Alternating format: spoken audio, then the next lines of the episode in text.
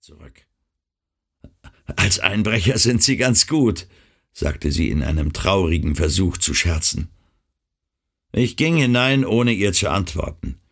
Die Küche war hell und sauber, aber es herrschte ein etwas muffiger Geruch, als ob sie lange nicht benutzt worden sei. Das Brot im Brotkasten war trocken. Der Kühlschrank hätte abgetaut werden müssen. In einem Fach verdarb ein Stück Schinken, in einem anderen stand eine halbleere Flasche mit Milch, die sauer geworden war.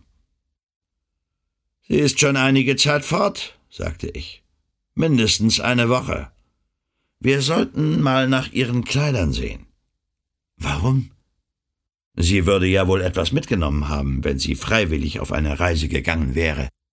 Sie führte mich durch das Wohnzimmer, das einfach aber kostspielig mit schwarzen Stahlmöbeln ausgestattet war, in das Schlafzimmer der Hausherren. Das große viereckige Bett war ordentlich gemacht. Eine rosa Seidensteppdecke lag darüber ausgebreitet.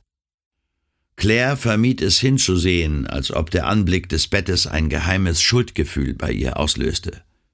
Während sie sich den Wandschrank vornahm, durchsuchte ich das Kosmetikschränkchen und die Kommode.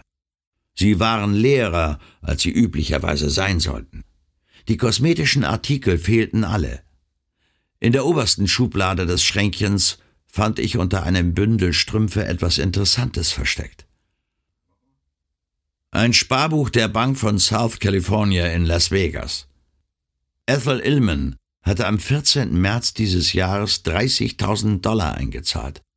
Am 17. März hatte sie 5.000 Dollar abgehoben. Am 20. März hatte sie 6.000 Dollar abgehoben. Und am 22. März hatte sie noch einmal 18.995 Dollar abgehoben. Nach Abzug der Gebühren hatte sie noch ein Guthaben von 3,65 Dollar. Vom Wandschrank her kam Claires gedämpfte Stimme. Eine Menge von ihren Sachen sind fort. Ihre Nerzdola, ihre Kostüme, die Schuhe und ihre besten Sommerkleider. Dann ist sie wahrscheinlich in die Ferien gefahren.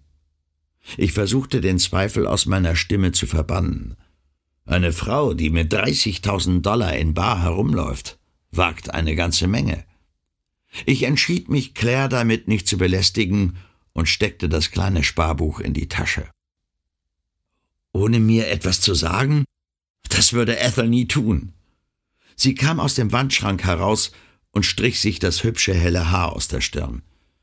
Sie verstehen nicht, wie eng wir zueinander stehen, enger als es sonst bei Schwestern üblich ist. Seit Vater starb, fährt sie einen eigenen